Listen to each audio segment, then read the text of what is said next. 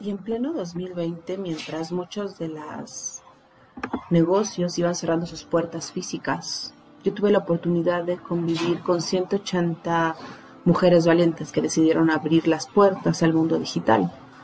Y si bien eh, detrás de cada proyecto ha habido de todo, ha habido eh, la oportunidad de conocer de primera mano productos, estrategias, costos a detalle, de lo que compone todo su flujo de negocio. Lo más interesante de todo este viaje es el poder ser testigo de la alegría cuando reciben su primer pedido, de la frustración cuando se enfrentan a realizar trámites fiscales para poder entrar a un mercado digital, el coraje cuando la plataforma eh, no nos dejaba hacer algo, o el miedo de no lograr ninguna venta aunque se dejara todo en el camino. Y creo que siempre vale la pena hablar de estas 180 historias y quizá tu propia historia, donde a veces cuando uno está pensando en hacer un negocio, pues piensa en todas las cuestiones del checklist de lo que te debe de hacer, de cómo posicionar, de cómo realizar estrategias digitales, cómo encontrar a tu avatar indicado. Pero nadie te está hablando nunca del dark side del emprendimiento. Hace dos meses yo tuve la oportunidad de participar en un foro global de emprendimiento y estábamos mujeres venezolanas, españolas, argentinas, mexicanos y resultaron unas estadísticas buenísimas. Somos la fuerza que más genera nuevos emprendimientos. Y creo que es algo de antaño, ¿no? Creo que no es necesariamente que estar en pandemia, ¿no? ¿Cuántas tenemos historias de nuestra abuela o de nuestra mamá que se ponía a coser en su singer o que se ponía a, a vender en la tiendita o abría una forma de hacer vestidos, ¿no? Es algo que las mujeres tenemos innatamente. Podemos generar nuevas cosas. Sin embargo, aunque somos las que más abrimos negocio, somos las que más lo abandonamos a la hora de desarrollar un proyecto. De acuerdo a las estadísticas que presentaron en el foro, más del 20% de las mujeres que emprenden usan antidepresivos y más del 60% está en guerra consigo misma con su cuerpo, con sus finanzas o con su estilo de vida. Y 6 de cada 10 emprendimientos y más del 50%, 6 de cada 10 emprendimientos experimentan estrés, o sea, sí, yo creo que hasta diría que más, y más del 50% se sienten solas o invisibles. ¿Tú te has sentido así? Yo sí, yo la verdad es que sí. Y durante años me peleé con esta parte de eh, pues son las emociones, eso es lo que me hace mujer y soy emprendedora, no puedo sentir porque tengo que ser fuerte. La realidad es que con el paso del tiempo me he dado cuenta que la herramienta más importante que podemos generar es el desarrollo de inteligencia emocional o de desarrollo emocional. A la hora de emprender se necesita algo que se llama resiliencia no sé si has escuchado esta palabra, ¿no? Resiliencia es esta capacidad de volverte a generar, de volver a, tener este pues esta energía para, para recrearte una y otra vez. Hay una definición de la escuela eh, sudafricana que me encanta, que significa que ser resiliente es poder tolerar y superar la experiencia adversa, pudiendo vivir con ella, pero preservando una adecuada calidad de vida con el menor daño posible, ¿no? Es decir, como que salir raspados, pero salir avantes, ¿no? Desafortunadamente la resiliencia, em, pues no es algo que a diferencia de todas las demás herramientas para emprender podamos descargar de Google, ¿no? La resiliencia es esa capacidad, es eso que necesitas cuando te das contra un muro y nada sale como querías. La resiliencia es aquello a lo que te aferras cuando sientes que no puedes seguir, cuando tu mejor plan se desploma frente a ti. Cuando la relación con tu mejor amiga, con la que quizás hicieron socias y creían que iba a durar para siempre, termina. Entonces, ¿de dónde nace esa resiliencia? ¿Cómo la desarrollas? Si me preguntas a mí, después de haber conocido tantos emprendimientos de mujeres emprendedoras en estos últimos años, te diría que si bien no la vas a poder descargar de Google, sí la puedes recargar, siempre y cuando aprendas a escuchar las emociones y tomar ventaja de ello. Yo a esta plática, cuando la primera vez que me la pidieron, había puesto algo así como resiliencia emocional para emprender, pero luego dije, no, no, no, vamos a cambiarlo a emprendiendo intensamente. No creo que todo el mundo nos relacionamos con esa película de Disney, de Pixar, que estuvo buenísima.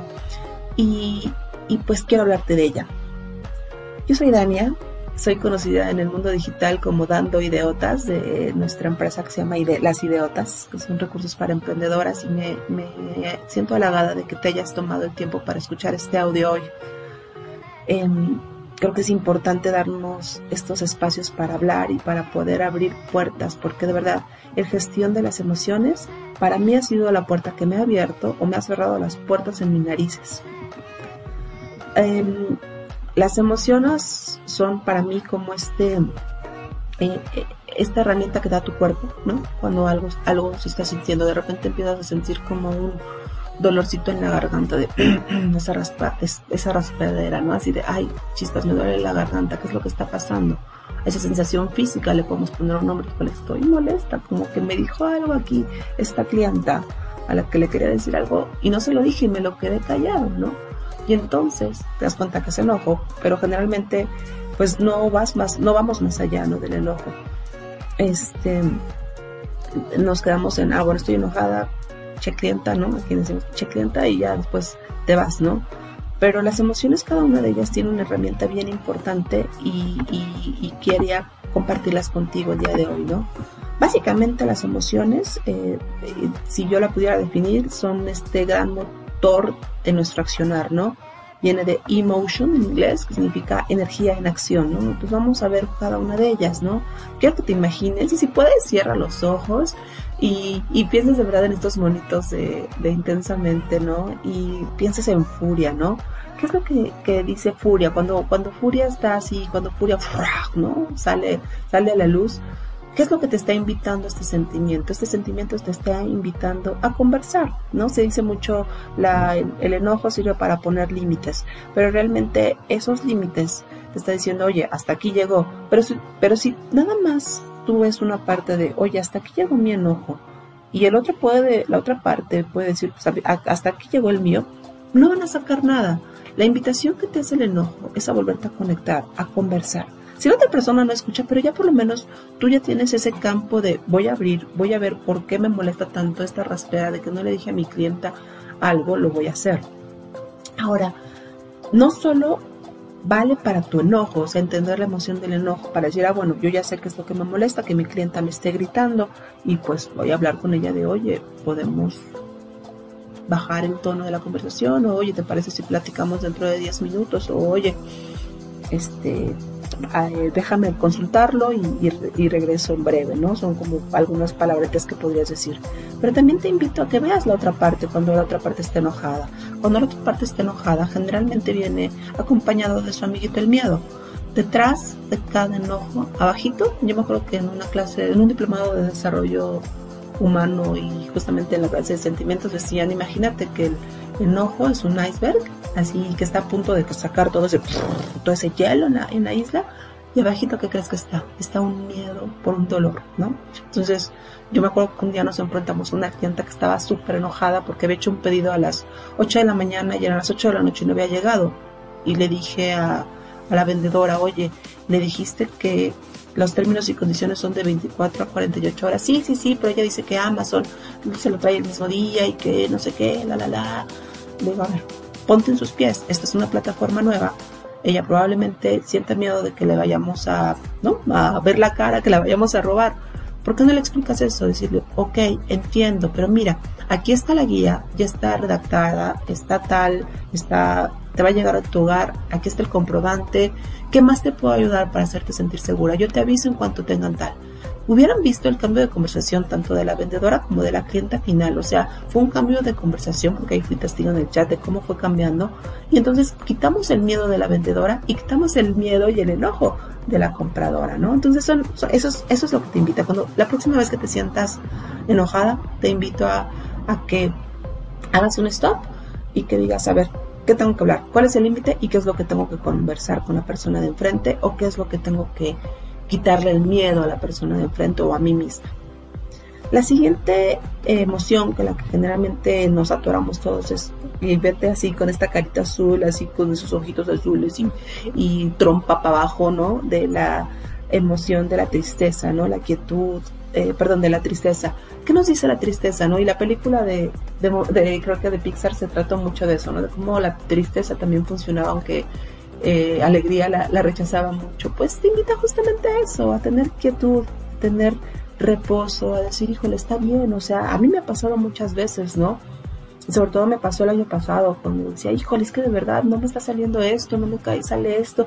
Y pues sí, al principio estaba igual, enojada, con miedo, pero también estaba muy triste y yo no me di la oportunidad de manifestar mi tristeza hasta que un día, ¡pum!, voté y, quiero llorar. Por supuesto que me duele, por supuesto que me duele haberme peleado con esta persona, por supuesto que me duele no conectar, por supuesto que me duele intentar y no lograr las cosas. ¿Y qué necesitaba en ese momento? Mi cuerpo me estaba gritando, detente, pausa, no pasa nada. Ahora, ¿qué es lo que pasa con estas dos emociones, cuando, que son emociones que quizá no sepamos manejar? que podemos correr el riesgo de que está bien, nos acostumbremos al enojo, nos acostumbremos a la tristeza, pero ya como en un, en un punto de víctima, ¿saben? Así de, ay, es que a mí siempre me va mal, es que yo hago todo, pero mis clientes no pagan a tiempo, ay, es que este, invertí en, en una publicidad y Facebook, eh, Zuckerman me dio la cara. Y, y entonces, ¿qué pasa? Empiezas con una cosa que yo le llamo la pena, empiezas a dar pena, pero no, no, no la consideran como así textual, ¿no? Es un es una descomposición de palabra. P de pensamientos, N de negativos, A de automáticos, pensamientos negativos automáticos.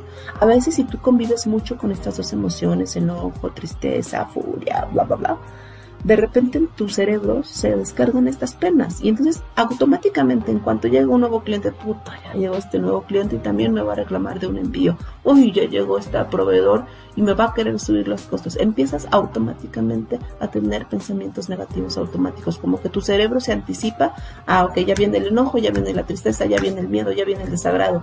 Oye, vamos a parar la pena y, y ahí te va la forma en que lo vamos a hacer se llama otra descomposición de palabras con risa. R de reconocer, no luches, lo que insiste persiste. Entonces, ok, cada vez que veo a este proveedor, en serio, me causa algo en el estómago. Vamos a analizar por qué. Inspira. Y vamos a ver dónde, dónde viene. Híjole, es que sabes que me recuerda un proveedor de otro proyecto anterior que me vio la cara y me robó dinero. Ok, ese, suelta espérate, no es otro proveedor, probablemente no vaya a pasar lo mismo. ¿Qué hacemos para que no pase lo mismo? Ah, pues hagamos un contrato. Ah, alinea, está bien, ya entendí qué es lo que me pasa. Entonces ese pensamiento negativo automático, esa pena, la cambias por risa. Y, esa es una forma súper buena que te recomiendo que hagas. A mí me ha servido, no tienes idea cuánto cuando vienen estos pensamientos negativos automáticos, esta tristeza, esta furia, este enojo y todos los pensamientos que de repente no me ayudan a crecer, van para allá, ¿no? Entonces, reconoce, inspira, suelta y alivia. Vamos con otro personaje para ya darle, vamos a casi terminando. Eh, quiero que pienses en este personaje moradito, en el que era el del miedo, ¿no? Que estaba ahí protegiendo a Riley todo el tiempo. Y justamente ese miedo, ¿no? Cuando nos dice, híjole, pues vamos a tener que invertir en otra campaña de Facebook porque no están llegando suficientes clientes. Ay, pero es que ese es el dinero que iba a ocupar para pagar mi tarjeta. Ay, no, es que no, no me va a dar porque si no funciona. Y entonces ya dejé aquí el dinero. ¡Ey! ¿Qué está diciendo el miedo en los negocios? Capacítate si algo no lo has hecho, es tiempo de hacerlo. En estos momentos, de verdad, que esta pandemia nos encerró tanto tiempo, que nos ayudó, han incrementado la cantidad de cursos, de recursos, y estamos en la revolución del conocimiento. Hay mucha información, pero tienes que hacerla conocimiento. La educación tradicional ha muerto. Olvídate de lo que aprendimos en la universidad. Olvídate de lo que hayas aprendido el año siguiente. Ahorita todo cambió y tienes que capacitarte.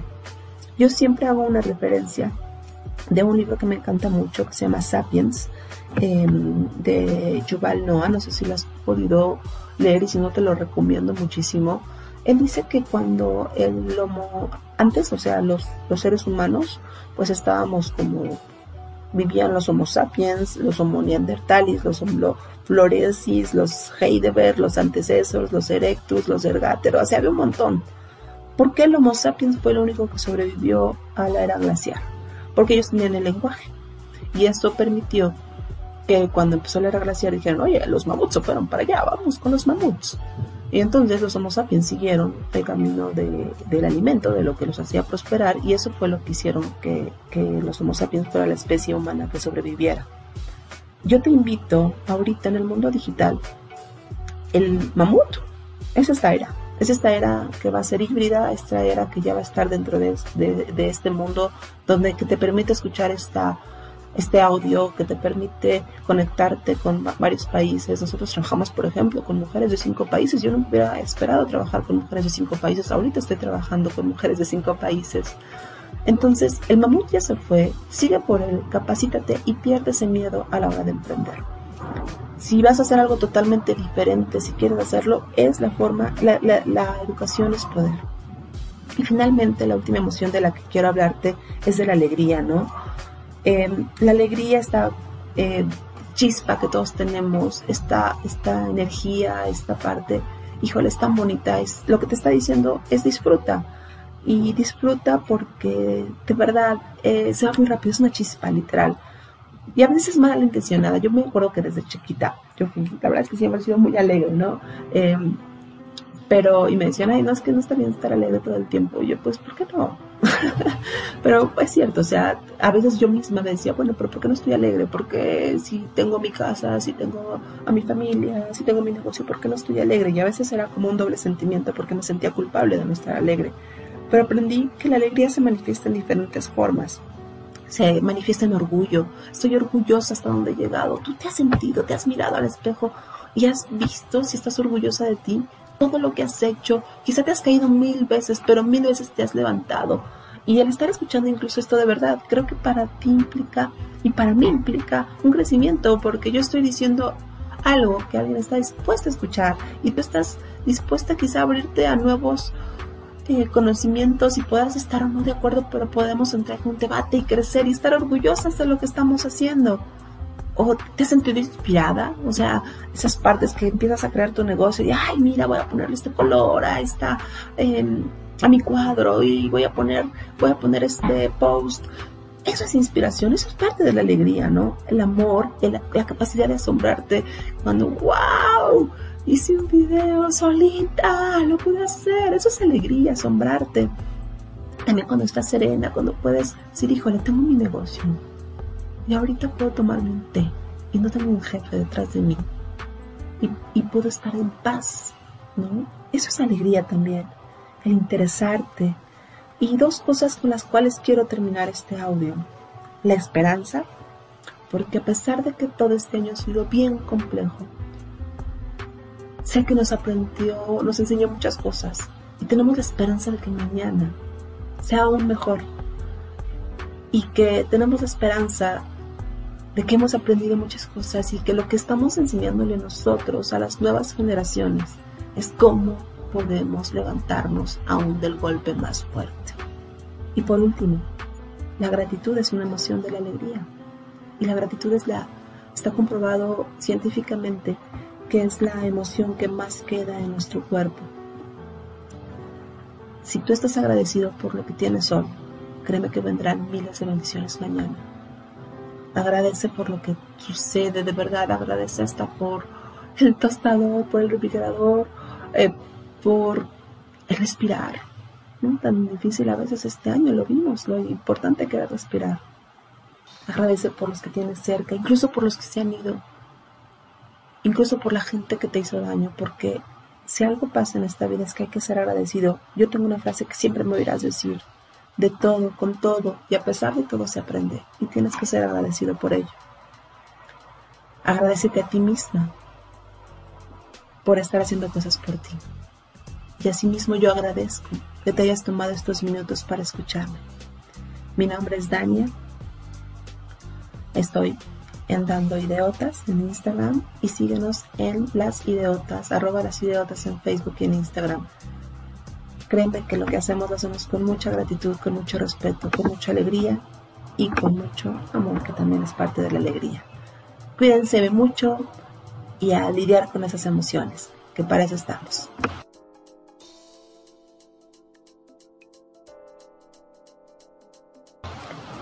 Si deseas conocer más de nuestros proyectos, te invitamos a que te metas en las ideotas, que consultes nuestras redes sociales y estamos al pendiente de ti. Muchísimas gracias por escucharnos.